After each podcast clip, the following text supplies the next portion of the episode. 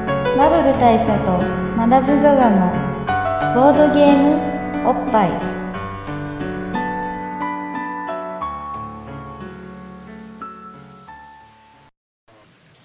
バブル大佐とマダム・ザ・ザのボードゲームおっぱい毎回ドイツ直送のボードゲームカードゲームをいっぱいやりつつぼんやりざっくりご紹介しております、えー MC1 のバブル大佐です MC にマダム・ザ・ザですえーこれはねえまあー、いや今年のこれ流行語で言うとおおにさしぶりっていうやつなんですけどあのねそうですねまあそんなことも言っちゃうぐらいお久しぶりですよおね久しぶりですねうんあとあれですよね流行語で言うとうんやられたら お久しぶりだ あと何がありましたっけあとあれだよお久しお久しお久しお久しお久しお久しおおし久ししですおししおししそういうねそうですねうんまあこのおし流行語流行語大賞史上初の3つみたいなことも触れちゃうぐらいそうね年末になっちゃうぐらいもっとリアルなやつとしていつやるのって言われましたけどあそれが今ち一番今年の俺たちにふさわしい言葉そうでですねねうんあのまあ今まあ今じゃないっ すいつやるのまあ今じゃないっすまあ今じゃないっすと言い続けた結まあこ果れね、がポッパイ流行語大賞かな今年のそうですねうんあのおい おいいつやるいつやるのおいおいまあいつかはまあおいおいで すなといっうていう流行語を生み出したほどの生ね、み出したことで定評のあるボッパイですけれどなんでもすよいや本当にお久しぶりですねそうなんですもようかれこれ半年ぐらいは前の回って何の回だっけあれですよ一幕さんをお呼びしてのあそう郎シリーズがですかうんその後にね実はねもう一個撮ってまだ公開してなかったまだ公開してないのがあるんですけど、うん小早川の回っていうのは実はあるんですけどそうそっすねれを公開しないまま今になっていました ねそうですねまあ公開しちゃってもいいんですけど何分、あの時事ネタじゃないです けど、ね、いや今回のゲームマーケッ トねっていうの話をしてるんですけどそれ今公開すると秋のことだとみんな思うじゃまないあですかそう思っちゃうじゃないですか、でもところがどっこい春 春の話じゃないですかそうなんですよね、まあでもまあお蔵入りもあれなんでまあどっかでまあちょっ出すかともわから蔵ん出し的に出すかもしれないですけどあのーまあここねその半年間ちょっとあいつらどうなってんだと、そうですうねん、気になってる方もいらっしゃったと思いますし事実直接いろんな方に、まうん、あいろいろ聞かれたりもいしろたんいでろすけどこうあのどうなんやんないんですかあれ勃発もうやらないんですかそそうですね言われたりとかもしたんですけどあとあれですねもうやらないんですかを超えるとあのいつかそういつかいつか更新されるのを楽しみにしてます、 そうですねなんか、そうそういう感じになりましたね、うん、っていう感じになってたんですけどあのまあ一応ねそのご報告しますとね、はいあのまあ、何があったかこの半年間、はいまずねあのこごく最近で言うとね僕ね両乳首がねかさぶたができてたんですよえっとまあごく最近で言うとって話ですけ どちょっと待ってください、まあ、両乳首にかさぶたができる原因って大体想像がつくじゃないですうか、んあのスレ的 なや あスレですスレなんですよつねでも、あのまあうん人間って服着てるじゃないですうんか、うんけ結構いろんな人が服着てるじゃないですか、うんうんうんまあ俺も大体着てるし着てますよね、うんで僕もまあ外だったら大体着てるんですけど、うんうんあの家家では結構着てないって話も聞くよ、ままあまあそういうだまあねまあ僕は、まだまあねそうですそうですそうです結構野人的な生活をしてることもあるんですけど、まあそれはさておきですよ、あの、まあ、みんなそんなに乳首にかさぶたできないので、うんうん服ってそういうふうにできてないと思うんですよ、だから、うんここでだから考えられる選択肢は2つで、はいあのまずすごくイレギュラーな服を着ていた、はいはいはいもう一つは、うん服以外の要因 でかさぶたができた、はいはいはいはいこれどっちですかまあこれはねあの後者だったらかっこいいんですけど例えば敵の攻撃をすごい、まあそうそうすごいギリギリでそうギリギリで避けた結果両乳首をかすめたっていうう 先だけがチュインチュインっつってなったってことだったらかっこいいんですけど、まあ、そうじゃなくってあの僕最近なんか慣れないスーツを着る機会がありまして、はいうん、でまあ大人だからそれでもまあ別にたまには着ますけどあのその時にねあの新しいワイシャツにあの肌着的なインナー的なものを一切着ずにはいはいはいまあ直着してたわけ直着してたんですそうバリッとねそうちょい割れを気取ってね、ええーでこうバリッと着ていたらその新しい和室が思いのほかバリッとしていて、はいすげえ摩擦係数が高いんですよ なるほどあのねたまにあるんですよたまにあるんですよあのまああの模様的なこともあってね多分そのちょっとひだひだっていうかた縦のあーさはいはいはいはい縦縞刺繍みたいなはいはい感じがちょっとありまして、なるほどねこれがねすごい勢いで乳首をそ れが刺激それが乳首をピシピシピシピシ そうそう ずーっと刺激されてて最初はまあ別にちょっと気持ちいいかなぐらいの感じはいはいだったのが、難しいねもうその日が終わる頃にヒリヒリなんですよ行ってそうこれとでこれヒリヒリだぞと思ってでヒリヒリだと思って思ってその夜ねあの脱ぐじゃないですかでもう本当赤くなってさ、はいでこれはやばいなと思いながら、まあ、その日はだからちょっとその家でも、まあ、暖房をちょっとねあったかめにして、まあ、上着ないで過ごしてる時間もあったんだけど、はいはいもうほんとね先からね若干汁があ あ白いなはいや白くないよああの透き通った体液的なものはいはいはがいちょっとにじむぐらいまあだからつまり俺の両乳首まあ本当ほぼなんつうのその、まあ、生まれた時からね、まあ、男の乳首っていうのはさ、まあ、ほぼ機能のない存在としてさ、ままああそうですねかわいそうな存在じゃないですか、まあ、これが初めて液体を出すことに成功なるほするほどの、まあ、刺激を受けまして、どはいはいでまあ本当こんなのエロ漫画でしか見たことないなと男の乳首男かのら乳首から汁が出る のとが思ってたらあのーまあ何日かエロ漫画でも見たことまなあいですまあけまあまあ言ってからそれか相当マニアックなジャンルだなと思った け相当マニどアックなあのー数日経ってそういえばぐらいの感じでまあ見てみたらっていうかなんかの表紙になんかこう触ったらなんかザラッとしていて、はいあっと思ったら乳首の両先が完全にかさぶたに覆われていてですね、どはいはあここまで傷つけてしまっていたかといなるほどねうん気づえそれはあれです気づかないうちかにもう本当にあの血が固まったやつですかそれともその透明なやつが固まったやつですかどうかないやでも出血はしてなかったと思うからい多分その透明なやつ透明なやにつが、がまあどちらかというとそういうし結晶板的なものを、はいはいまあだから俺が見た時もなんか液体が出とるわって思ってたけど、まあむしろもう修復作業が開始してたっていうか、はいあの中ではてんやわんやだったのかもしれてんなやわんいやだったのかもしれないですまあその状態でねでこの間あのーそうねまあちょうどさ数な1週間ぐらい前にマダムとあの飯食った時にええあの俺その状態だったんですよその時あもうすでに そうで俺その日それ見せようと思っててはい あそうっすかそうまあそれラッキーだったというこうこれこれは今日今日もうみ同席するみんなに見せたいと思ってはいたんはだいけど、こう前をバッとそう叩いてそうそう見て見てっつってこ れ捨てたんだけど、まあ、ちょっと飲食店だったから、はいはいはいちょっとなんちょっとまあかタイミングを逸してしまって忘れちゃったんだよその後ね、はいはいうんでまあ今はもうなんかもう治っちゃったからちょっともったいないなって思ってたんですけいどや危ないですよまあ最近俺に起こったことって言ったらまあ主にそんな感じ主にそれ 主 にまあまあまマあダムは何かあった僕はまあそれで言ううんそれで言うとの 話でそれで言うとの話な続けていいのか分かんないですけうどんまあさっきあれじゃないですかあのまあ僕がちょっと家では野人 系のうんななんんかか結構服着てないって話聞くよねそうそうそうそうそうそうまああれなんですよあの僕は暑がりなんですなうんうんでまあ寒さはことのほか大丈夫うんまあ最近ちょっと苦手になってきましたけどことのほか大丈夫なんで、うんあのまあ、夏はおろか、あの冬でもそこそこ薄いっていうか、うんまあ、まあ言ってしまえばパン1ぐらいの、うんうんいわゆる男いどんっていうか的なスタイルでそうそうそうそうまあ裸族っていうからおお、うんラオウ 族長そうそう という感じだったんですけど、あのまあごくまれにうんあれですよあのごくまれにもうネイキッドなことがあるわけですよね、つまり全裸全裸そうはいはいまあ大体全じゃあお前いくらなんでも全裸はって話になるなんで全裸なんだっつったら大概あの風呂上がりに服を着るのは面倒くさいアフロ上がりのままナチュラルにそうですまそうですそうですああのビール飲んだりとか そうですまあインターネットしたりとかねうん全裸インターネットと僕は呼んでるんですけどう全ん裸インターネットしたりそう全然何の意味もえ何のひねりもない ネーミングだそうけこどの言葉がかっこいいかなとうん思っうてん全裸インターネットをたまにやるんですけどで僕あれなんですよちょっと会社名みたいだもんねそうですね株式会社全裸インターネ前ット株全裸インターネットねあの信羅カンパニーみたいな感じでそれだなんか聞いたことあると思ったちょっとうんそうそう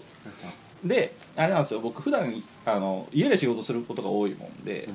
でまあ寒さ平気っつっても寒い時は本当に寒いんで、うん結構真っ昼間に風呂入ったりするんですなでそこから出るとまあ真っ昼間だし、嫁だから妻も家にいいないあ仕事に出かけてねそうですそうですで、まあ、日中だからまだ寒さもそこまででもない、うんっていう状態でそのまま全裸インターネット突入みたいなことがあるんですけどその時に、まあ、結構最近ギャベー事件が起こりまして、あの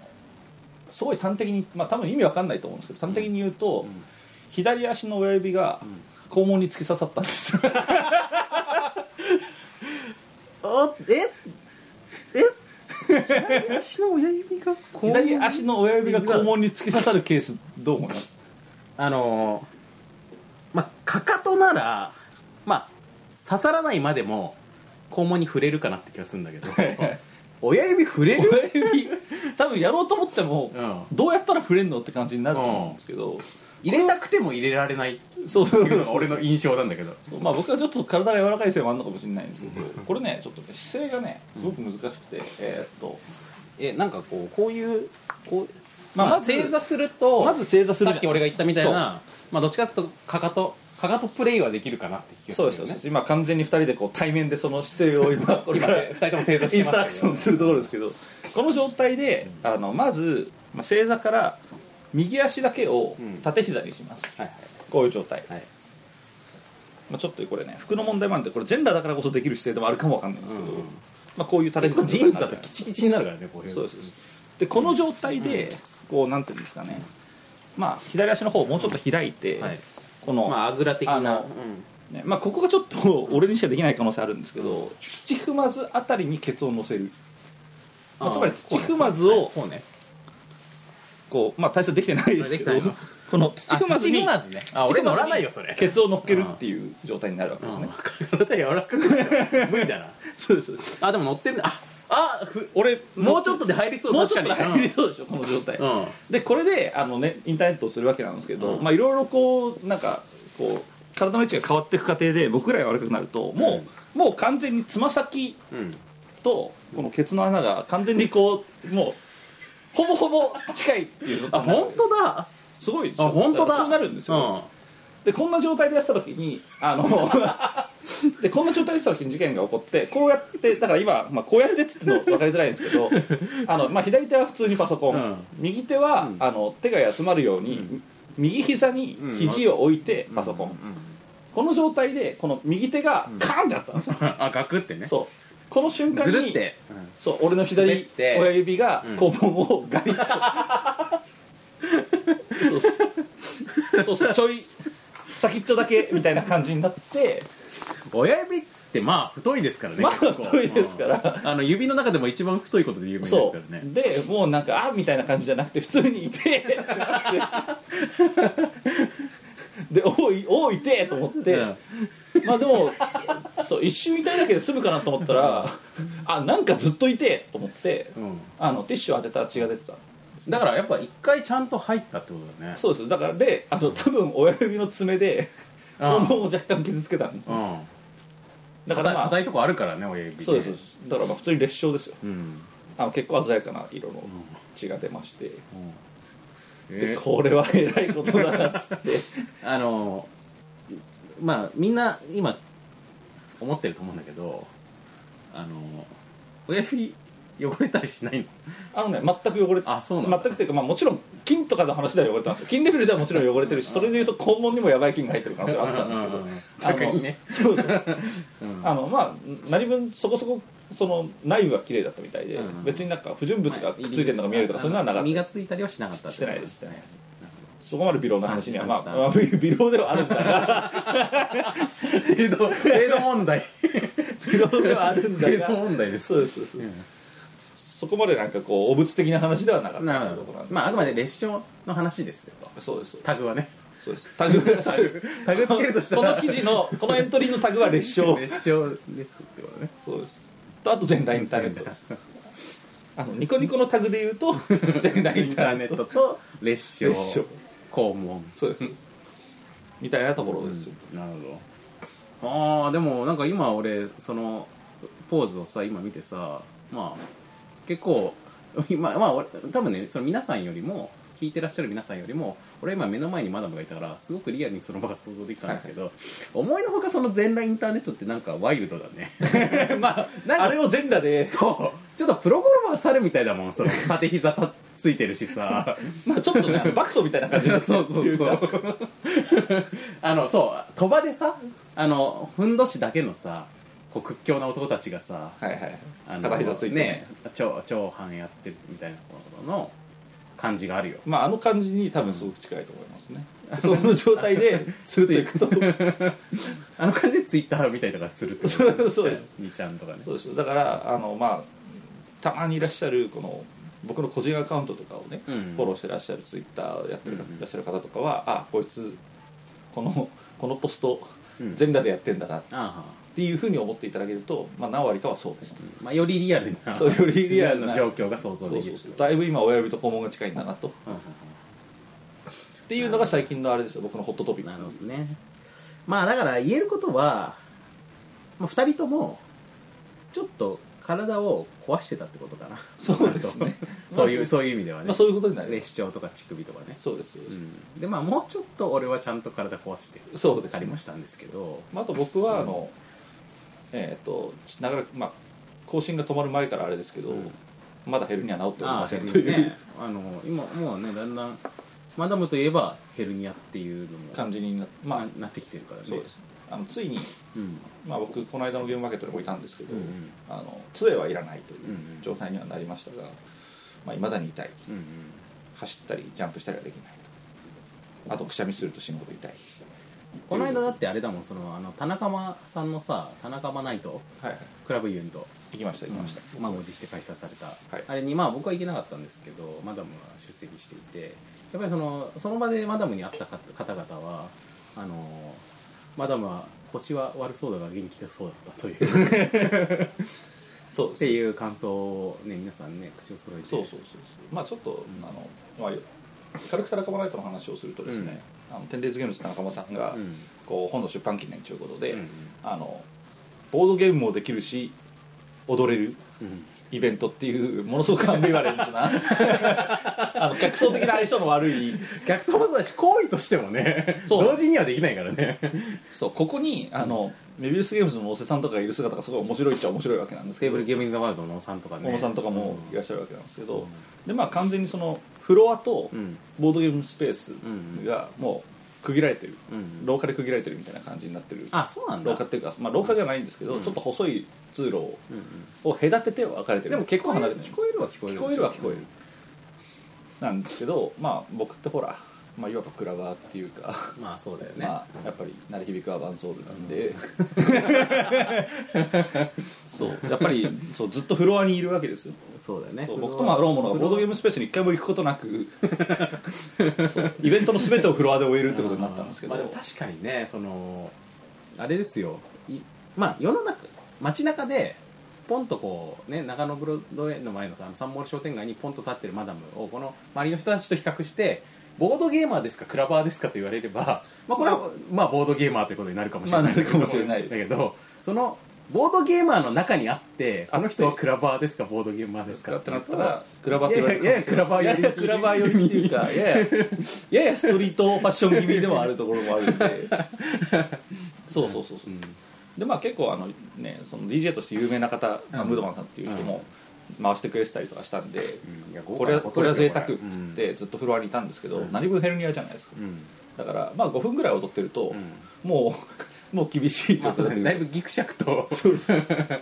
だからあの、んなんですかねすごく控えめなロボットダンスみたいな感じに途中からなってくだかる、ら女神転生のボディコニアンみたいな感じのそうそうそうそうそう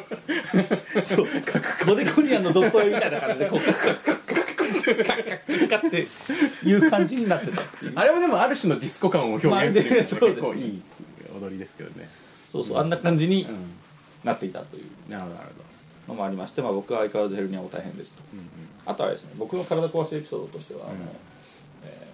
目に傷が入るっていうのがありまして、あのまあコンタクトが悪かったのか僕の目がそもそもダメなのかうんあの普通にコンタクト使ってるだけでたまに目に傷が入って大変なことになるっていうのがあそれあれだよゲームマーケットの時だよねそうですそうです、まあなんか左目にざっくりうんうん何かが起こったらしくもう涙が止まりませんということでゲームマーケットは完全に眼帯キャラそうそうゲームマーケットの、まあ、泥米ブースのお手伝いをお願いしていたところ、まあ、前日か前々日ぐらいになんかちょっともう日常生活も危う い感じになりました感じになったんでもしかしたらだっていう出メれなッいセかーもしジれがません来てそういや本当に、マジで日常生活にならないっていうか、うんもう目開けられないし、うん涙ボロボロだよねそうもう本当止めどない涙が出てきて、うんでまあ目開けん目開けると涙が止まらないじゃないですか、まあ、感動しっぱなしででやべえっつって、まあ、目閉じて眼帯するじゃないですか、うんそうするとでも内部的に涙が止まらないんで、うんうんそれが全部鼻から出てくるじゃないですかあ目閉じてても涙が止まらないんだそうですそうですそうですでその表から出てこないから裏口からこう裏口からへら出るっていうことで鼻からダッパダバ出てくるだからえ本当もうなんかうんあれですよもう蛇口ひねりっぱみたいな状態 で左鼻から水が止めとなく出てくるまあそうなってくるとさどうせ出るなら同じ液体でも鼻水よりは涙の方がまあそうなんですけど目開けるとクソ痛いじゃない でそすうかだよねっていうトレードオフでもうしょうがないからはもう鼻でいいよ鼻でいいよっていうことで鼻から涙を流してそうだからあれ出すよもうあれ出すよって言いましたけど、んまあ、常に鼻水をうんティッシュで拭い続ける、うんうんで鼻を噛み続けるっていう花粉症みたいな状態だったんでちょっとこれでそのね接客はできんぞって思ってたんですけど、まあ、ギリギリそれはなんとかなったんですが、あのまあゲームマーケットで晴れて眼帯キャラうんでもあのそれでもやっぱりゲームマーケットに来てくれたというこの根性ねまあそうですそして接客もした といういつもは健康な時でも来ないっていうかだいぶ後になってからしか来ないしあの接客も何のソロなのにどこか風邪なのに、まあそうです 今回はそのき怪我をしてでもまあ朝から一緒にね搬入からいたし搬入からいましたし、うん搬出もありましたし、まあ、今回はあれですよちゃんと正式な依頼として、うんあのうちのスタッフをやってくれという、うんうんあの話があったんで、まあ、いつもはどっちかというとまだまあ遊撃隊として、まあそうですそうですうんあの手伝ってくれって話じゃなかったから今回はお前がここにいないと死んでしまうからという話になって、分かりましたということだったんで、そこに関しては根性ありますよでもまあ眼帯をつけてね、まあなんかまあ眼そ帯のをつ新しけていキャラとして、とそうですそううです、んまあ、中二病でも恋をしたいですよそうですそうです、もうねしかもそこの眼帯スペースをあの広告スペースあそうですね僕完全にそこ広告媒体にしてですね、あの前も出てくださったうん菜園灰原さんうんから、えーバッジをもらってはうんつけ、えーあとあれですねあのボドバラのベストフレンドうんうんが出たっていうんで、その缶バッジくれたらつけますよっつって 缶バッジ広告用として缶バッジそのもそうのを缶バッ現ジを物でももららいいそうですそれをつけるいそれをつけて、やだからもうさ朝の時点だといやもうこ今日眼帯で、まあ、眼帯ってほら接客上はさどっちかっていうとまあ印象いいか悪いかまあ印象いいかよ悪いかくないじゃんちょっと良くないでそこをその眼帯のところにあの、まあ、その時発売だったあのー人狼本ねドラマやりましたね、あの今夜始める人狼ゲームですよ人狼ゲーム真っ白ならごっちょうですよこれの初回特典ステッカーっていうのがあるんですよ今夜の今夜の MVP 微妙エロいなんかそこだけちょっとばテンションが違う感じのでもこれも宇佐美恵子さんがデザインしましたけど そのそれをあステッ丸いステッカーを眼帯部分に貼ってでこれであの接客すればいいよねみたいないいよねみたいな話をしていたところをちょっと目を離した隙にそこがあの別のあまずサイエンのサイエンのばサイサイエン炭酸ファブリックのバッジになりそうです、ね、 しかも裏バッジがついてましたからねジメラバッチってことは炭酸は全く噛んでない噛んでないかてかというか再現というもかちゃんと噛んでない噛んでない灰原さんの個人のあの陰謀によるものだよね陰謀によるものがつき、でさらにそこがそこも ボードバラのボドバラのベストフレンドになり、えーっとしまいには、うんえーっとまあ、宇佐美恵子さんが来れなかったっていうんで、うん宇佐美恵子さんが手掛けた仕事という、うんうまあ、これね、うん今マーケティングしておきますけど「うんうん月夜の人狼」ってはいいうはのいの,、はいあのアートワークというか、うんまあ、デザインですねデザインだよねアートワークはあのん長谷川とですけうんど、が手掛けたっていうんでそれの受け取りをしてくれとうんうん言われたんでふらっと行って、そこでもう「頑張ってないですか」って あったらつけますそうよあったらつけますけどくれればえっと、ちっちゃいのと大きい のがちっちゃいつづらと大きいつづらがありますけどみたいな感じでさじゃあ大きい方でであの僕は何も噛んでないし特に知り合いでもなかったんですけどもうそのでかいのバンとつけて臨むというねまあ宇佐美子さんにやっときましたんでそうやっときましたんで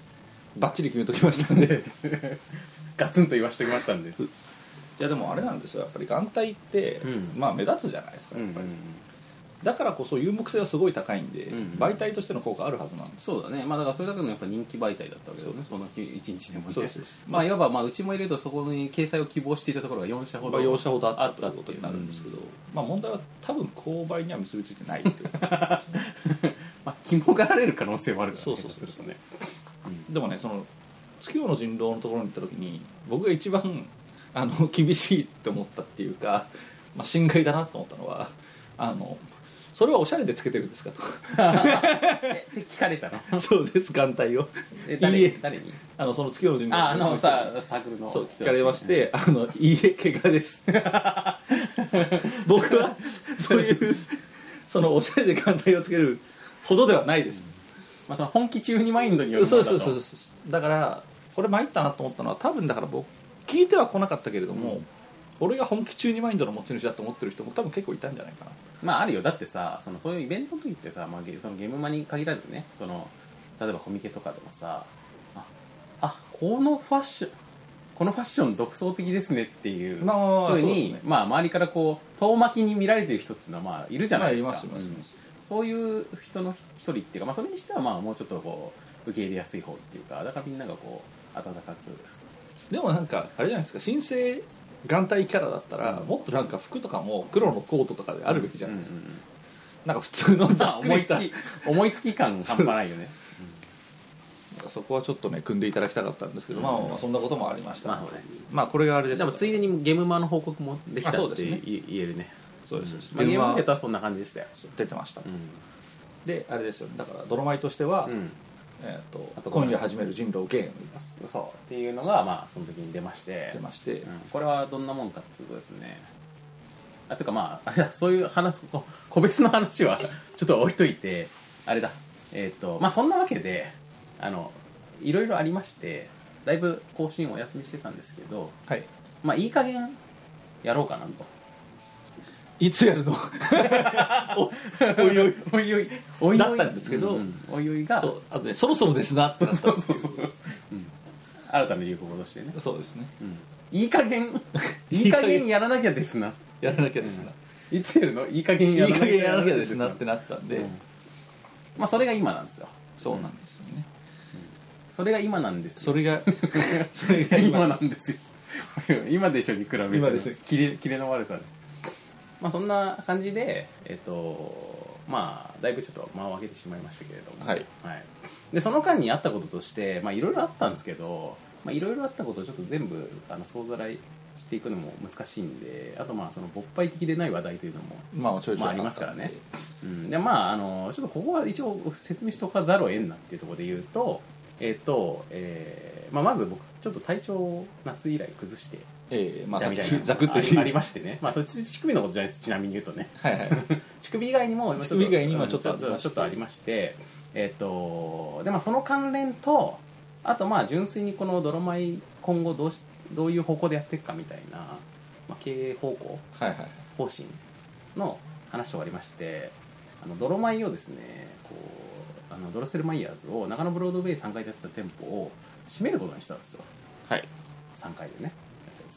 つでちなみに言うと今そこにいるんですよ、まあ今そこにいますね、はい、あのまあ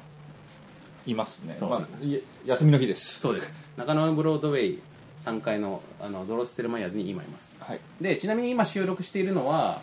えー、2013年12月の、えー12日、 12うん、なので、えっとね、実はもう今週末に閉めるんですよまあそうなんですよだかはらいこれ、下手するとうん公開される時にはもう閉まってる可能性もないではあないあんでないすではけない、うどん、というタイミングなので、はいあのまあ、ちょっと泥米の話もしておきたいなと、はいはい、っていうのがまあこの回の趣趣旨、旨、うん一応趣旨に行くまでに、まあ、今もう30分ぐらい経ってますかあらおね、っとちょっと疲れすぎましたねこれねまあ、そういう趣旨なんですわ今回はね はいでまあ、というわけで、えっとまあ、いつもは「ボッパイ」ではあんま、まあ、泥米の話も告知ぐらいはしてますけどあと新作出した時はちょっとこのお知らせとかゲームの説明とかしてますけどあんまり泥米そのものの宣伝みたいなことしてしてこなかったですが、まあ、逆にもう閉まるんではいあのとりあえず今日は泥米の話もちょっとしてみようかなとしてみようかとはい、っていう回です、なるほど、はい、乳首とか肛門とかの回じゃないんです幸運とかの回で はなかっ たなんいんでですすそうなん眼ですね帯の回でもなかったまあ一応ね、あれですよあのうん僕らのこの、ね、舌が滑らかになるまでのそうそうそうつなぎとしてリハビリ前段的な意味でねそうです前説です、うんあとまあその話したいとずっと思ってたまあそうですありましたねそうですそうです、はいさせ僕ていのたホだッきまトしたけトピックとしてねど、うんというわけでですね、はいえー、とどっから話しますかまずドロセルマイヤーズとは何ぞやみたいなところからマいきヤまーズってあのことに、まあ、全然何それっていう方もいるかもしれないんですけど、まあ、ボードゲームショップをね僕があの、まあ、バブル大佐がねこと渡辺がねあのボードゲームショップを3年ぐらい前からやってるんですわやってるんですね中野ブロードウェイででえっとまあもともとはね僕はそのゲームプロデューサーをしてたんですけどあのデジタルのゲームのね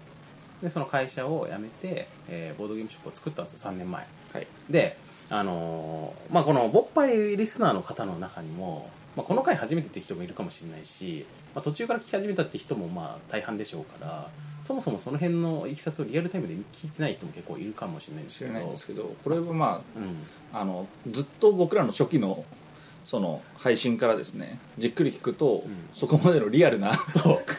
あの変遷が変ね遷がたどれてこれ結構その勃発の歴史と裏裏うんにでこう裏歴史みたいな感じでずっと並行してきてる結そう構そう大河な大河ストーリーがあるので大河ストーリーがあるんですちょっとその辺まあだからザッピングシステムです そう聞いていただけると面白いんですけどあのですねまあ勃発っていう、まあ、ボードゲームを題材したポッドキャストをマダムと一緒に始めたわけじゃないですか、はい3年前にね始めましたでね始めた時まあ3年前とかもうもちょとっとも4前年前だよね始めた時には別にボードゲームショップやると僕何も考えてなかった考えてなかったですね、で別に普通にどっちかっていうと、まあ、テレあのデジタルゲームの業界にいながらボードゲームが趣味で好きでこうこれを関して何かやりてえなと思ってたけど、まあ、会社とかでそういうことをなんかその仕事としてやるのはなかなか難しいから、まあ、そのマダムを誘って一緒にこういうことやろうぜっつって、はいまあ、当時そのボードゲームのポッドキャストっていうのもなかったのであの、まあ、今は結構ね増えましたけどあのなんかむ物珍しいからいけるんじゃねえかまあそうですねと あの俺そのトークとかが面白くなくても物珍しさのみでいけるんじゃねえいけるんじゃなかろうかというのは思って、まあ、始めたんですよねで始めて、まあ、しばらくやってでやってるうちに、まあ、どんどんボードゲームが好きになってしまいでなんかもういっそこれで食えねえかなとはい思ってそれであの独立して、まあ、ドロッセルマイヤーズっていうボードゲームの店と、まあ、それをやるドロッセルマイヤー商会っていうね株式会社ドロッセルマイヤー商会って会社を作るみたいなことに思い立ったんで全然これなんていうかこうポッドキャストやってる最中に決まったことなんですよね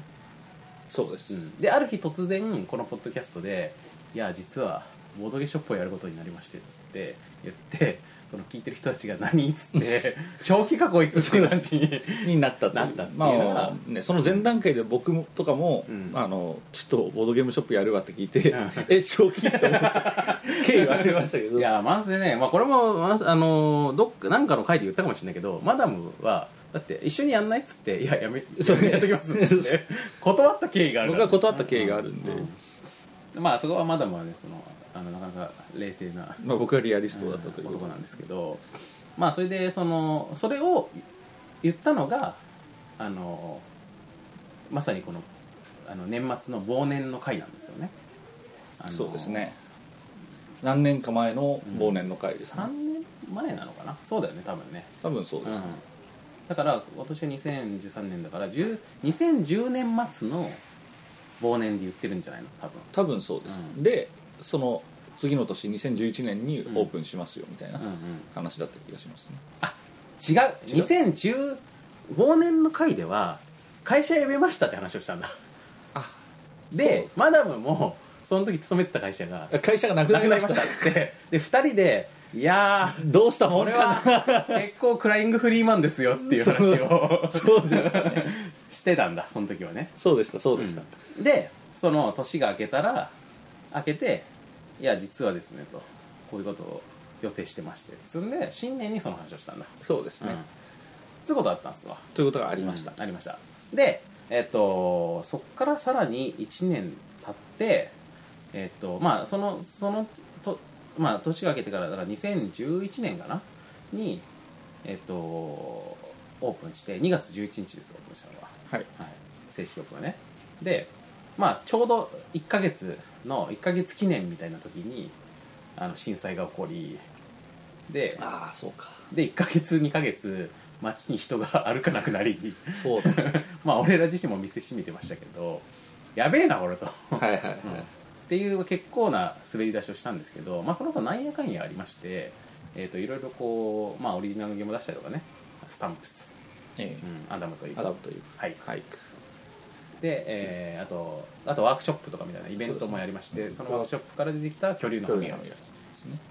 ええで今回のゲームマーケットでは、ええ今夜始める人狼ゲームと今夜始める人狼ゲームっていう、まあ、書籍と、まあ、これはあの人狼人狼のカードが22枚ついててオリジナル役職とかも入っててあとまあその人狼のなんかこうガイドが結構あのスムーズにできるっていうっていうまあ、ゲームブック方式を取り入れたの、画期的なガイド本なんですけどまこれテーマとあとまあそのそのものズバリ人狼ゲームっていう人狼ゲーでムすねあのそれは小細工さんとそう一緒あにやっているのキャットチョコレートでね有名な小細工さんとの共同のプロジェクトであの小細工のそのあのボスの川上さんっていう方が、はいえっとまあ「人狼ゲーム」っていう小説を書いてたんですよ、はいでそれの実写映画版っていうのが今年夏公開されて、えでそれの、えっとさらに、えーボードゲーム版として作ったやつえはいなんですけどこれはまあ4人から遊べる人狼ってことであの結構特殊ルールがまあ入っててあの結構ねこの少人数用のルールが面白いと、面白かったうんです、ね結構面白いですあのゲームマーケットで評判良かったんですよっていうまあこの2つの人狼のものを出したりとかしてであとこうあれだなまあ、えーまあ、まあそんな感じでまあいろいろ出し出しましたといろいろ出してえっ、となんか割とこう認知度が上がってきたんですよっていうのがまあその2011年の出来事あとまあ人狼のイベントやったりとかねそれ次の年かな、ええうんそれ次の年だったかもしれ人ないな狼のイベントやったのは、うん次の年だったかもわかんないです、 2012嘘つき村年だの人狼ですね、、うん次の年にえっ、と「嘘つき村の人狼」っていう、まあ、イベントを始めてでさらに、えー引っ越しだな、そうですね、うんでもともとは4階に店舗があ中った野んですけどブロードウェイ4階のだいぶあの人の来ないと言われていたそうそう箇所にいたんんですけどもっと人通りの多い3階しにましてであとねあのー泥米はね本も出してたんですよ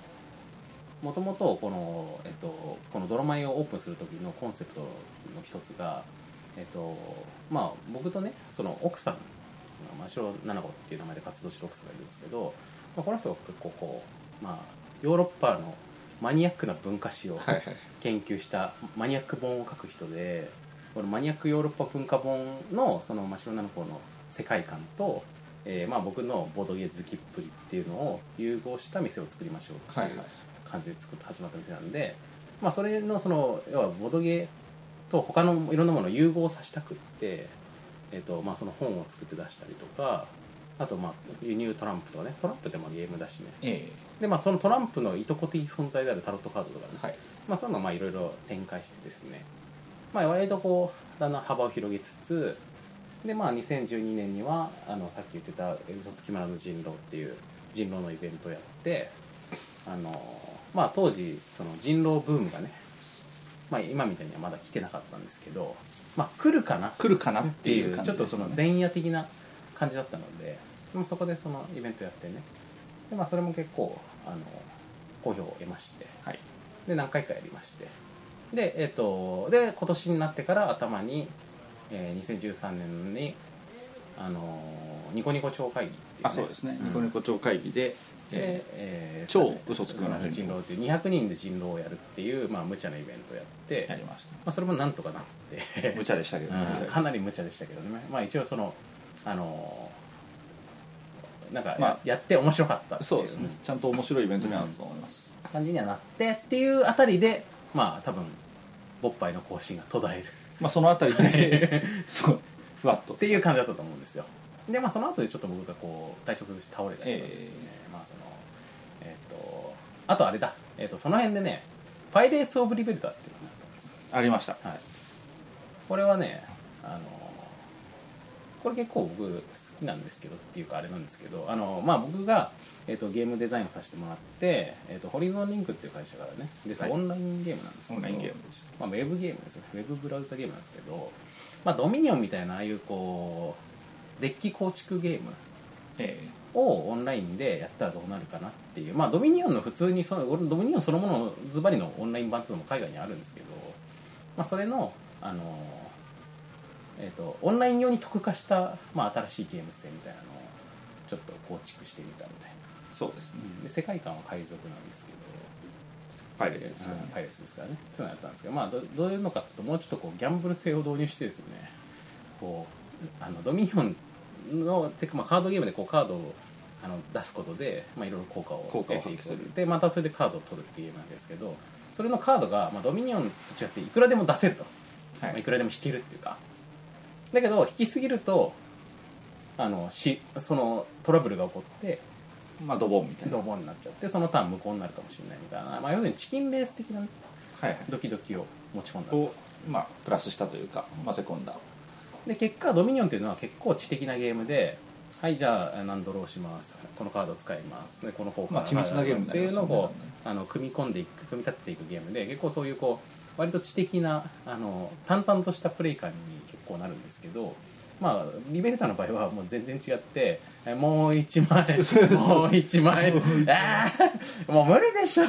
てもう無理でまあじゃあ引くかっつって大まあ配はい信だ配信だざまみたいな感じのゲームになるっていうねはでで次の人みたいな感じのゲーム性になりましたゲームそうですね雰囲気になりましてこれはこれで結構ね面白かったんですよ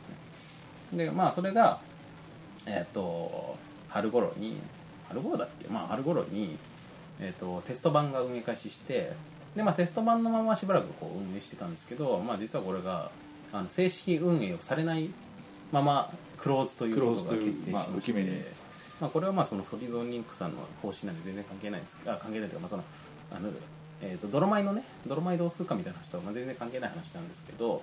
あのまあしょうがないかなと思いつつもあのちょっともったいなかったなと、まあうん、まあちょっとねビジネスとしては難しかったんだと思うんですけどゲームはね結構面白かったんですよねこれはね俺個人的にはあのマダムが遊んでくれてたっていうのは結構、そうですねうん、これは結構嬉しかっ僕あれですからあのキャンペーンた、うん、であの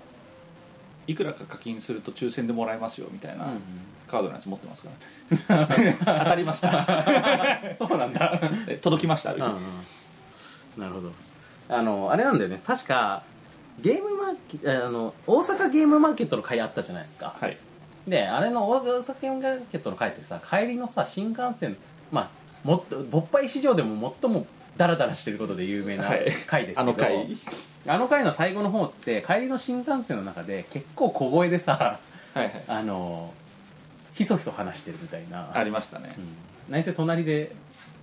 宇佐美恵子さんも寝てるしみたいはいはないはい感じでひそひそ話しながらあの宇佐美英子さんなら俺の隣で寝てるぜ的な状態で,、まあでしたそうそうまあ単に睡眠という意味で寝てるだけなんですけど そうそう座席でね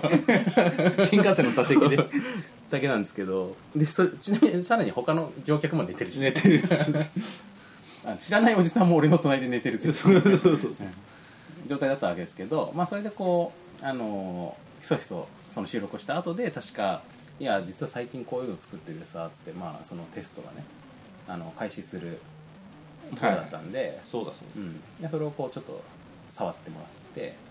でなんかマダムはさどう明らかに、まあ、俺から見てもそれまで全く興味なかったじゃんまあまあまあまああのつくそういうのはあそういうのをそうっすやかることは知ってたけど、まあ、その告知とかしてたからさもうさ、そうですね、うん、あのプレイする気あんまなかったでしょまあそうっすね、でなんか触って結構あこれ面白いじゃないですかみたいになったじゃん、はいはいうんまあ、それなんか結構良かったなっていうまああれなんですよねだからまあとにかくオンライン対戦にそんなに興味がなかったっていうのが一番の理由だったんですけどまあボドゲは対面でやるべしというねはそうですそうです対面派だよまあね、そういうのもありましたし、うんまあでもあのなんか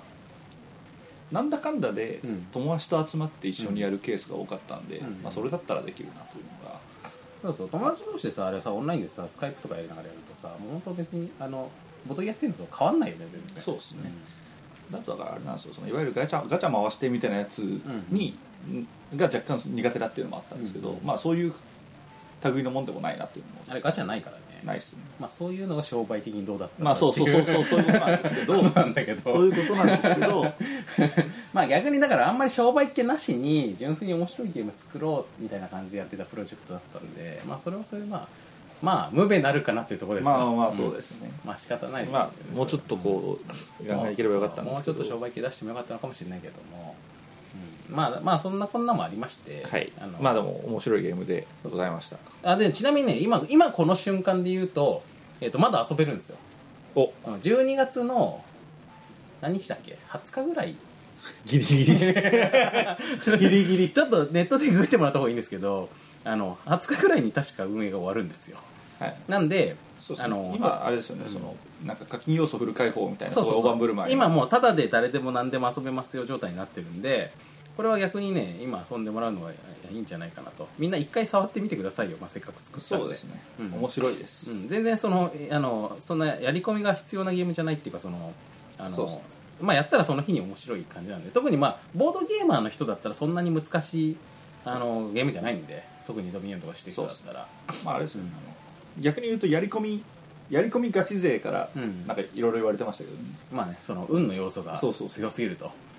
うんでも俺そういうのが好きだからまなあってそう いうそうだしあのまあ俺運100%のゲームはに嫌ですけどあの運の要素つちょい強めぐらいが好きなんですよ僕はいはい、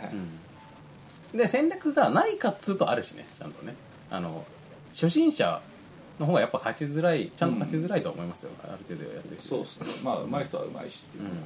あ12月19日木曜日にサービス終了ですなるほどだから泥米が12月15日に閉まって12月19日にパイレーツ・オブ・リベルダが閉まるということなんでまあ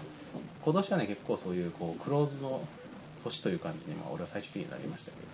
ど、はいまあそういうこう、まあ、区切りですよそうです、節目節目ということなんであのーまあそこをちょっとごこうご報告しておこうかなと思ったっつうのがありますねなるほうん、久々だしね、ど久々ですよね、ちょっと久々だから情報詰め込みすぎ感あるけどねまあまあ今 こんなのもやった言うこんなのもとや多ったくねみたいな話あるそう,、なのに30分前説使いましたん、からそうまあそさして絶対言わなきゃいけないことでもないことに30分使ったからね、だからこんなに駆け足になる必要なかったんですよ本当まあそうなんだよね、まあ、別にその時間の制限があるわけでもないしね ちなみにさあのなんか泥米に関してマダムの何か思い出深いこととかあったりします泥前に関してでですすか、かまあ直接別にスタッフとかやってたわけではないからな、まあわけではないですけど、まあやっぱり、まあ、思い出深いというよりは結構こう点在してる思い出が点在してるっていうか、うんその例えば中野ブロードウェイ4階でまだこう店舗がうん店舗の手をなしてない状態で、あの床でゲームやってたりとか、うんうんそのあああれねあれいいよねあの中野会というねそうですそうです、はいあのまあ、要はその店をやるにあたってこのゲーム知りませんじゃ話にならんということで、うんあの仕入れるゲームの内容は知っておかねばならんということで、あのそのためにじゃあゲームをやろうとうんうんで僕みたいなのが 「えゲームやんのゲームやんの?」ガラッつ って「じゃあやるやる」っつってただだあのしそうこれ幸いとうんただでゲームをしていたっていう、うんありがたい会中の会っていうのがありましてまあ、仕入れた仕入れる新しく仕入れた商品をみんなで試しに遊んでみる会だよねそうですね、うんまあ、あとはあのなんか一部のうんゲームデザイナーのテストプレイに利用される回とかになった りすることもありましたけどあのテストプレイ率も後半非常に高かった非常に高かったっていうのはあったんですけど、まあ、俺もすごいテストプレイさせてもらったし、まあ、さっきのリベルタとかもそうですねその回でアナロカーグドの版状で、態ね、でうんテストプレイしたりしましたあそうだだからまあまたまあそういう状態でやってたんだまあ、一応それではやってるんですけど、その時うん、うんはまあほどほどですなぐらいだったんですよ、面白すぎてそうですそうですそうです、で、まあ、実際そのルールが決まった状態やったらそっちの方が断然面白かったっていうのがあったっていうのはさっきの話にはあるんですけど、テストプレイの時の面白さがほどほどだったっていことそうですそうですんそのアナログ版でのねまあでもやっぱオンラインにして初めて面白さがちゃんと発揮されたって感じがちゃんとったしなもうありますねあの煩わしさも少なくみたいなのもあったので、まあリベーターの話は友達としてですね、そういうまあ中野会の存在も面白かったですし、うんまああとはあれですかねやっぱ上の、うん、うんまあ、4回時代のエピソードが多くはなるんですけど、うんあれですよ音おっとねあのじゃんけんマシー ンの隣のじゃんけんマシーンの音がやけにでかいっていあうれのがま本ず当ね中野俺さ俺もそれ不本意なんだけどさあのドロッセルマイヤーズの思い出って聞かれた時にもしかすると5年後10年後に一番残ってるのはその辺なんじゃねえかっていう気すらするよ確かにそれ不本意ですけどそうあやっのぱね聴覚刺激ってすごいですよねそうなんだよなんか刷り込まれるからねそう4階のあの、まあ、ちょっと知らない方もいらっしゃると思うんですけど4階に前あったんですよ店舗がありまして最初はオープン時はでその隣に自販機スペースがある、まあ、片方の隣はゲームセンターで片方の中野 TRF っていうね、まあ、結構まあ有名な格ゲーの有名なゲーセンがあってでその反対側の方は自販機スペースだったんですねそうですね、うんあのガチャガチャとかもあるそうそうそうしし、まあ、コーヒーとかそういうのも普通に売ってるっていう っていう、まあ、自販機スペースだったんですけどそこにあのよく駄菓子屋とかスーパーのなんかそういうコーナーとかにあスーパーっていうか、ね、デパートの屋上とかにあるじゃんけんマシーンがあったんですよねでじゃんけんで勝つと商品が、まあ、もらえるみたいなやつだったんですけど、まあ、それの BGM そう ですねがものすごいローローストロークの短いローテーションで、すすごい印象的な攻撃的なリフが、 うんずーっと繰り返すっていうすごくこあのうねサイケな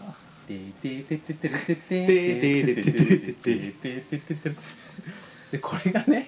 これ僕ねこれね正直ねあの、まあ、今思い出しますけどその物件を探していた時に、まあ、長野ブロードウェイで店出したいなと思って長野ブロードウェイ内の物件を探してたわけですよで長野ブロードウェイの物件ってなかなかねこうあの不動産屋でねあの普通にフラットに探してもね見つかりにくくって結構ねこうもうあのどっかの物件を、まあ、店を閉めますっていう人がいたらその人の知り合いとかに俺閉めるからどうみたいな感じで、はいはいこうどんどん人から人へさ行っちゃったりとあかのし香て典で伝わっていくようなそやったりとかしてでしかももともとがこれ中野ブロードウェイってさその例えばあわかんないけどこうヴィーナスフォートとかさああいうちゃちゃんとしたショッちゃんとしたっつうか、 まあ、最近のショッピングモールと違ってあの分譲なんですよこはいはこい元がだからあのオーナーがバラッバラなのねなるほでどそれを貸しさらに分割して貸してるみたいな状態、だから、あのー統一的に管理してる人っていうのはいないから全体の物件の空き状況みたいなのも統一的には分かんないんですよわかんないでブロードウェイの中にも不動産屋がいくつもあるし中にねはいはいでもちろんその外にも中野の物件をいろいろやってる不動産屋さんが街にあるわけじゃないですかでそここのも人そこで使ってるそうでこの人たちがそれぞれねあの3階のこの辺のアイディアなら知ってるとかみたいな感じなんですよだからあのそれをこう足で回って探していくわけなんだけどなかなかいい物件が見つかんないわけあのいいところはもう人から人行っちゃうからで地下のすっごい端っこの方のもうほん完全に市場みたいな感じの場所とかでこの完全に生鮮食料品の感じっていうかさ魚屋さんとかそういうのだったらマッチするかもしれないんだけどっていうすっごいその湿った感じのさとことかねいやほんマジで床が濡れてたりとかするみたいな感じの場所とか、なんかもうそういうのしかなかなかなくってででようやくあこれは結構スペースも広いしいいんじゃないですかねって思った場所はその4階のそこだったんだけど唯一の心配っていうのが、まああのそこの隣のあのマシンのマシンの音 で泥米は割と雰囲気重視のさ店じゃないですかえでしかもまああのまあお俺俺をよく知る知る友達はおめえが何言ってんじゃという感じではあるんだけどもまあどちらかというとおしゃれな、えまあおしゃれシャレを使うんでうん、あのスタイリッシュな感じの店っていうのを目指していたんでこれこの店に常にこの「てててててててててててててちょっとなんかちょっとミニマルしすぎる嫌いがありますぞと ねまあ、んね現在のクラブミュージックで入れてるともう完全に EDM っていうそうもうバキバキのバキバキの EDM サウンドをうん流してるか聞らかしているんでだからまあそこが不安ではあったんですけどまあ中で BGM とか流せば聞こえねえんじゃねえのとというと感いじうだまあっ持ち前のポジティブシンキングで僕がねあの借りてみたとこ ろ余裕でうんうんバキバキ余裕聞こえる余裕で聞こえてっていうかそれをかき消すぐらいの BGM 流すと全然会話ができないんですよ、はいはいお客さんとお客さん同士とかもだからまあ、やっぱでも,、まあ、でもそそうはでもまあお客さんやっぱり結局店に来るのは短時間なんでそんなにそのこと覚えてない人も多いかもしれないけどたまあとにかく店員へのダメージが半端ないっていう店番しててね1日8時間これ聞くんでもうねすごいんですよこれの刷り込み具合がだから今も、まあ、この3階に引っ越してからはさ、まあ、なんせこの静かっつうかさあの環境良くなったわっていう感じなんだけど、ちょっとこの気持ち的に物足りない感じっていうか、ああのの泥音ない米やってる感じ あの音がないとなっていそうでたまにまあ俺そこのねこの物件を扱ってる不動産屋さんが4階にあるもんで4階に行くこともあるんですけど4階に行くとその曲が流れてあこれこれみたいな っていう感じになったんですよねそうですね、なんでこれはまああれですよこれは重要なのは、うんあの泥米シストもうん、 うんじゃんけんマ シマシですてか泥米もしまあさしないないしさないんだけども、まあとにかく泥米が閉店してもですよ、あの4階に行くとあのサウンドは残ってるのでう、ん、あのあこれかとまあそうだよねあれだあのつわものどもが夢の後みたいな感じでこう虫の声がねそう そうそうみたいな感じであのちょっとうざい曲が聞こえてると思うと、まあ、これまた味わい深いんじゃないですかね。あとまだ遭遇したことないですけど、うんあれって多分ここにしか流れてないわけじゃないじゃないですか、まあそうだよね。なんか別のどっかに行ったら、うんあれ泥いみたいな感じになるっていう泥米の気配がそうそうっていうのが各地のゲーセンとかであるあるある。あったりする可能性大いにあるんで、だからフィールド・オブ・ドリームスのさ声が聞こえるみたいな感じでさ、はいはいこうあのサウンドがさ聞こえてさあのサウンド聞けるよねポッドキャストで確か聞けますあのなんかの回のオープニングで使ってるなんだっけねあれあのね確かあのバキバキのサウンドに合わせてバネスト中野さんのうだ そうだえ何の回かタイト忘れルたコーけルがどぶち込まれるっていううん回だったんだけれども、何の回だっけな何の回だったか思い出せないんであちょっとねそのちょっとリスナーの方にこれご意見を頂戴したい、そうですねあのーとにかくバネスト中野さんがタイトルコールをしてる回ですよしてる回ポッがドゲーム「おっおぱっぱいいおっぱいおっぱい」そうそうそうでその後ろに 後ろにててててずっと鳴ってるはずうんまあサンプリングでねサンプリングそでうだよねっていうようなのもありますんで、まあ、皆さんちょっと興味があったら聞いてみていただきたいなもうぜひはい思いますねでまあちょっとさっきそう話がちらっと出たから、まあ、ついでにこの誤解のないように言っておきますとあの、ね、ちなみに泥米がなくなるわけじゃないですはい正確に言うとね、あのー中野ブロードウェイ3階の店実店舗を閉めるということでえっともともとまあ泥米っていうのは、ね、あの店舗もやってるしネットショップもやってるネットショップやっ、してまあ、ゲームを作って売るっていう、まあ、そのメーカー的なこともやってるしイベントもやってるみたいなやつでまあいろいろやってるわけですよねでそのうちの実店舗の部分はあの閉めることにしましたとはいいうことなんで、まあ、逆に他の部分にまあその焦点を当てて、えーとまあ、店としてはネットショップをメインにやっていきますしでネットショップの中にもドロッセルマイヤーズっていうのもあれば、えー、とはい姉妹店の同人ゲームを扱ってるラウンドテーブルっていうのもあれば、えー、と雑貨メインのジングシュピールっていうのもあるんで、まあ、この3つを、まあ、気合い入れてやっていくよと。はいでさらに、まあ、オリジナルのゲーム作ったりとか商品作ったりとかっていうのをむしろ気合い入れてやっていくよっていうことなんで、あの泥米はなくならないんですよね、そうですね、うんなんか4本の柱のうち1本とりあえずなくしとくけれども、うん他の柱を強固しますにしますよみそたういなそうそうそうっ感じのノリだていうことですあとまあ、えっと、倒産でもないんであのよくまあ そのこの発表してからいろんな人たちに「あの渡辺君お金大丈夫?」ってはいはいはいはいみたいな心配をされるんですけどあの別にそのと倒産したとか破産したとかではないんであのそこら辺も大丈夫です、はいむしろ、まあ、今だったら別にそういうダメージもなくあの、はいはいあの円満に締められるなっていうタイミングで締めるってことなんであのこれはご心配だなとなるほどでもはい、大丈夫ですんでっていうねまあその泥米振り返りドロマイ振り返帰りり会でしたけどもあのまあ泥米はだからですねまあそのちょっと、まあ、泥米そのものの話っていうのはまあ他にももう本当語り尽くせないほどあるんですけど、はいあのもうボッパイとの関係性で言うとまあ僕は本当ボッパイがあったからあの泥米が生まれたしそしてまたこの店舗まあここで収録したこともあったしね、ありましたしうんま引あっ越しここで準備中にね、まあ、さっき言ったその、うんまあ、ドロマイで取り扱ったゲームをやって、うんそれをあれが面白かったからっつっておっぱいで話すってこともあったんであった結構まあ表裏の存在にもなってた側面もありましてそうなんですよ割と通低音的にねずっと流れてるところもあったしそうでねでまあなんだかんだ言ってやっぱそうだよねその泥米をやってる間はさその店で扱ってるゲームを優先的に遊ぶから俺たちもそうなんで遊んでねると最近面白かったゲームの話しようかっつうとまあ店で扱ってるものの話が多くなったりとかもしそうたしそうまあそれに悩んだこともありましたけそどうそうドロマイで扱ってるゲームの話しかしてなくねみたいな話になってだからそこのバランスが結構難しかったってのもあるんですけど、まあ、今後はその辺もまたボッパイもあの自由になるんでねまあある程度はうん、あの泥米もねネットショップの方は方はあの今後はあんまりこう普通の輸入ボードゲームはあの扱わないでいこうかなと思っていて、まあ他のお店の方が強みがあるみたいそなうとこそうろもそあうりそうそうますまあその他のお店との兼ね合いを考えてた時にあのすごろく屋さんとかあのテンデイズさんみたいなこういい店がたくさんあるからそういうところでこう買えるものはそこで買ってもらうようにして、まあ、うちはうちのオリジナルを突き詰めていくっていうふうにしようかなと思ってるんですよね、ええまああとは本当に気に入ったものだけとか、そうそうそうい感じそでうすかあの、まあ、完全なオリジナルじゃなくても、まあ、今この目の前にありますけどああこメーの,、ルね、このお父さんが7年かけかけて作った迷路 のように ねあのドロマイセレクト的にこれはっていうものをはいはいはい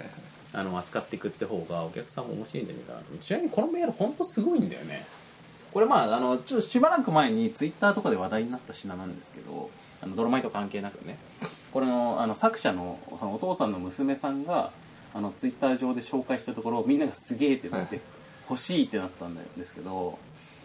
これねそのまあで娘さんが、まあ、これをこうあの結構精巧に印刷してあの商品化はいしたものを、まあ、うちで扱わせていただいてるって感じなんですけどまあほほここねまあちょっとこの口で伝えるのは難しいんですけどマジでどうかどうにどうかしているまあどうかこれ本当にどうかしている 本当ね、まあ、出すとこに出せば精神鑑定を 受けかねない受けかねないレベルの結構どうかしているレベルの、みっちみちの、うん、7年かけて作った迷路とかねまああとそのこの間のあのゲームマーケットでも言ってましたけどあの最近トロマイが力を入れかけていたあのジャンルがあのゴム銃ゴム銃ゴム銃っていうジャンルがありまして、はいでこれもねあのちょっとあの店舗の方ではまだそこまでその力を入れかけたところだったんで今後ちょっとあのネットショップの方でもやっていきたいなと思ってるんですけど、まあ、その中で今うちがその一番ヒーローヒーロー的にあのこれが一番あのその最高峰だなと思ってあの扱いたいと思ってるのが、まあ、そのゲームマーケットでも言っていたあのフェンリル、フェンリルですねうん、ああのの高級まあ超高性能ゴム銃ステンレス製のねあのゴム銃がありましてこれめっちゃかっこいいんですよこれはめっちゃかっこいいですね、うん気候的にもかっこいいしし仕上げもかっこいいそうそうそうお値段もねお値段もかっこいい、 2万ぐらいします2万ぐらいはしますからねまあでもね売れましたしねいやそうですよだって持ってったのねあの残り1個もまあしか残んなかったですからねまあ4個しかバカ残売んなれい ばまあまあ、まあ、僕らはだってあれですからねまあ見せ玉と言ってはばからない今回の見せ玉はこれですといういややっぱさゲームマーケットってだってそうみんなさ買うもんめっちゃいろいろあるわけじゃないですかそうですねでただでさえ金が足りない金が足りないってみんななってる中であのしかも俺らそれ当日まで発表してかくドラマは隠し玉が1個ありますって言ってて、何なのかも言ってなくて、ね発表してみたら、まあ、ゲームじゃないわけじゃないですか、まあそうですでしかも2万なわけじゃないですかそうしたらそのそこを財布をねこじ開けてねその2万バッファがある人ってあんまいねえだろうとまあまあまあまあまあさすがにうん、と思ったたんで、まあ、この場でこれは本当に、まあ、俺はもう本当にいいものだし全然余裕で2万出す価値あると思うけど、あのーまあ、ゲームマーケットではさすがに1個も売れなくてもいいかなと思って行ったら、まあ、結果ね あのいくつか売れましたまあねいくつか売れましたし、ままああ売れてよかったなと思う反面、んあのなんかちょっと、うんちょっと避難めいた目を後日向けられることもありあの主に買った周囲の人から 「おめえおめえあいつに売りつけたろ」みたいな感じになるっていうそうそういやいや良さをガンガン伝えはしましたうが、んうん別に押し売りをしたわけでも ないそのうですでよあと何より本人が喜んでたらそれまあでそういいじゃ本ない人ですか、は喜んでますから。らゲームを買うだけがボードゲームマーケットじゃないですからそうそうまあだからよくあるあれですよあのこう旦那が高い買い物をしてきて怒る奥さんみたいな状態あのそれかやつを食らうことはありそまれすは俺も食らいました やっぱあれ男の子のね本当ね夢ですよそうそうそうそう、あのあれですよだってゴム銃なのに、まあ、ゴム銃ってねいろいろあるんですけどそのゴム銃の一つのまあ欠点としてわまあ、ゴム銃って、まあ、皆さんもご存知のあの割り箸を組んでね輪ゴムを飛ばす銃ですよ、あれの、えー、と完全に金属加工で作った超かっこいいデザイン超かっこいのいデザインでしかも連射式で6連ま6でいけ連るでできてでしかもこう命中精度も非常にいいとい非常にう品なんですけどこれのやっぱこの機構的にね俺がやっぱり感動したのはゴム銃の1個の欠点として打った時の反動がないんですよはいはいなぜならパチッ伸ばしたゴムをパチッ離してるだけだからパチって なそるうだけですけどね打つ瞬間は離すだけだからさパチってなるだけなんだけどあれはその反動をちゃんとその機構で再現していて打った時にさそのあの重心自体がガッチョンってなることによって、打った時の感触があるんだよねありますでねガッチョンガッチョンガッチョンって打て打てるっていうねそうあれによって売ってる感がすごい出るっていうそうそうそうそうまあこういうですねものはまあちょっと継続的に扱っていきたいなと思って、まあでその辺のまで話を聞いてあの皆さんゲームじゃねえってすごく思ったと思うんですけど、まあ迷路もゲームじゃないし、まあ迷路ですねあのフェンリルもゲームじゃないんですけどでもまあ面白いじゃないですか、まあそうですね、うん、でドラマイは今後こういう感じででも面白いじゃないですかっていう方向に行きたいと思ってるんです、実はなるほどでこの時に店舗をやっているとやったらですねやっぱこれはこれでボードゲームショップとしてのあの体を求められるところがやっぱすごくあるんであのボードゲームショップなのにカタンないんですよこれですね、はいはいはいはいまあ、なるわけですよやっぱなでるわけですねじゃあこれまあじゃあ最低限ボードゲームショップにはこれは置いとかなきゃねっていうものをバッて揃えるとそれで店が埋まっちゃうんですよまあそうっすね、うんでそれ以外の名作が多いんで それ以外のことをあのやることができないんですよ余力では、えうんなんであのポイントを絞るという意味でそういう方向でやっていきたいなと、うんだからまあ僕の体調のことっていうのはまああくまできっかけに過ぎなくてですねまあ、どっちあくまで泥米が今後やりたいと思ってたことっていうのはやっぱりそっちだってことなんですね。というわけでまあ店に関しては名残惜しい部分もありますがあの一回締めたいなとーはいでまあ後にあのもしまたあの必要性が出てきたらあの再開するかもしれませんし、はいまあ、ねうんドラマイオリジナル製品が100種類超えたとかになってそうきそたうかそうらあと誰かがやりたいって言ってくれたとかねああなるほどうん、やってくれる人がいるなら 俺俺らがやんなくてもいいならまあまあまあまあまあまあ、まあとかもあるかもしれないしね、はいわかんないフランチャイズ的なそうそうそう、ねわかんないけどね、うん、全面的に出資をいや出資をしていただけるならいただけ るなら俺たちが出資するんだって自分でやってるのは変わんないですよね変わんないですけど、うんまあ、っていまあそんなうような感じなので、まあ、あのあくまでこの、えっと、そんなに僕らもなんかあの、まあ、ちょっと区切りとしての卒業のねグラディエーション的な寂しさはありますけど、ええまあ、あくまでポジティブな気持ちでの判断ですのであのその辺はそうですねご理解いただければということなんですよね。ねはい、というわけで、えというわけでまあ、今回は、えーお久しぶりです兼、ーうん、えードロマイドロッセルマイヤーズについてについてうん振り返るとといういう回だったので。回だったんですけれども、でまあ、次回からは、はえー通常営業といきたいところなんですがおそらく次回は、えー毎年おなじみ忘年ってことにになるんではななかるろかうなかまあタイミング的になそうっすね、うんまあ今がもうすでにね12月の12日ですまあですから、はいでこの回出さなきゃいけないかだからら、だからその後で出すとそうまだあ忘年の回になると思うんですけど、まあ、そういう意味で、まあ、そういう意味での通常営業になっていきますそういうことですね、はい、例年のスケジュールを例年のスケジュールにちゃんと乗っかった、うん、受けつつ去年とか忘年の回年明けてから出しません でしたっけえっとねそう2000 2012年の13月っつって出しましたよそうでしたね、 まあ、今回ちゃんと12月に出せればいいなっていそううこそう そうとですそれをね逆にちゃんとやっていくんでそうですそうですそうです、あとまあ店をね閉じると今度また僕もちょっと時間ができてきてあのねマダムも仕事も落ち着いてくるかもしれないし来るかもしれないし、あの